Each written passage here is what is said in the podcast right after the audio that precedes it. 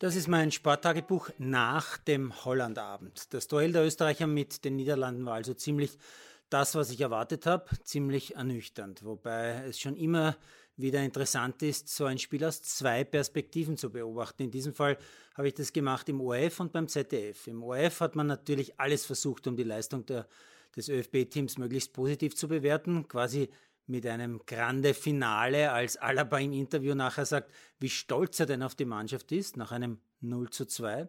Im ZDF waren die Experten deutlich kritischer. Andi Ivanschitz war zu Gast, war schon vor dem Spiel eher vorsichtig und hat gemeint, ja maximal ein 1 zu 1, das wäre schon extrem gut. Und nach dem Spiel haben die beiden Weltmeister Mertesacker und Kramer, die da jeden Tag im Studio sitzen, dann klipp und klar gesagt, mit diesen Einzelspielern, die vor allem in der deutschen Bundesliga tätig sein, sind, muss mehr möglich sein. Da stimmt die Zusammenstellung einfach nicht. Womit sie ihren deutschen Landsmann Franco Foda deutlich kritisiert haben. Ich habe übrigens noch einmal nachgeschaut, 21 ÖFB-Spieler sind in der deutschen Bundesliga tätig. Angeblich ja eine der besten Ligen der Welt. Also vielleicht stimmt da ja wirklich irgendetwas in der Zusammenstellung, in der Aufstellung nicht. Heute Schweden gegen die Slowakei habe ich mir angeschaut. Irgendwie ein bisschen ein Gewürge, sehr viele Zweikämpfe, nicht so viele Torchancen. Bis zur Pause keine Tore. Auffälligster Spieler Alexander Isak, ein 21-jähriger Schwede mit familiären Wurzeln in Eritrea, also Nordafrika. Isak hat einen Teil seiner Nachwuchskarriere bei Dortmund verbracht. Heute spielt er bei San Sebastian in Spanien.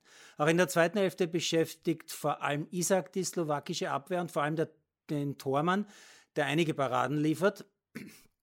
Den ersten Treffer macht dann aber Forsberg, der Schwede, per Elfmeter. Und es bleibt das einzige Tor in dem Match. Schweden gewinnt mit Glück 1 zu 0.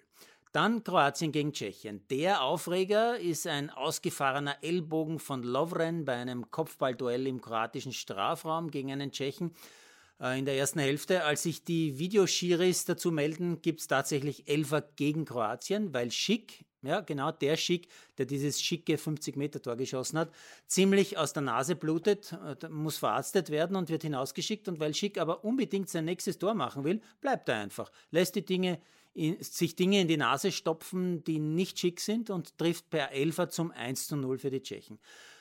Darf er ganz sicher nicht, denn ein Spieler, der deutlich blutet, muss vom Feld. Da gibt es keine zweite Meinung und das sind dann immer wieder die Momente, wo mich die Schiedsrichter so richtig aufregen. Bestehen gerne auf das ist Regel, das muss so sein und so weiter und dann sowas. Ivan Perisic macht gleich nach der Pause per Kreuzeck den Ausgleich für die Kroaten, dann wieder Gekämpfe, Gewürge und es bleibt beim 1 zu 1 weil es während der EM in den Medien quasi völlig untergeht, jetzt auch noch etwas zu den bevorstehenden Olympischen Spielen. Die beginnen nämlich in 36 Tagen. Und noch bemerkt es irgendwie keiner. Äh, das sieht man auch daran, dass Dominik Thiem gestern für Olympia abgesagt hat, aber kaum jemand juckt. Ich kann mich aber noch zu gut erinnern, wie Herr Thiem über Olympia geschwärmt hat und wie gern er dort spielen wird und sich dann sogar noch bereit erklärt hat, auch im Doppel mit Jürgen Melzer zu spielen. Jetzt ist plötzlich alles anders und böse Zungen behaupten, sein neuer Manager hat ihm wohl geflüstert, dass es bei den Olympischen Spielen kein Preisgeld gibt. Ich freue mich jedenfalls auf die Spiele, werde so wie jedes Mal versuchen, so viel als möglich im TV zu konsumieren, denn bei den sechs Sommerspielen, bei denen ich als Reporter dabei war, habe ich ja fast immer nur das mitbekommen, was ich selbst kommentiert oder moderiert habe. Und jetzt versuche ich seit Jahren schon zu genießen. Das gilt ganz aktuell natürlich auch für das Fußball-EM-Wochenende.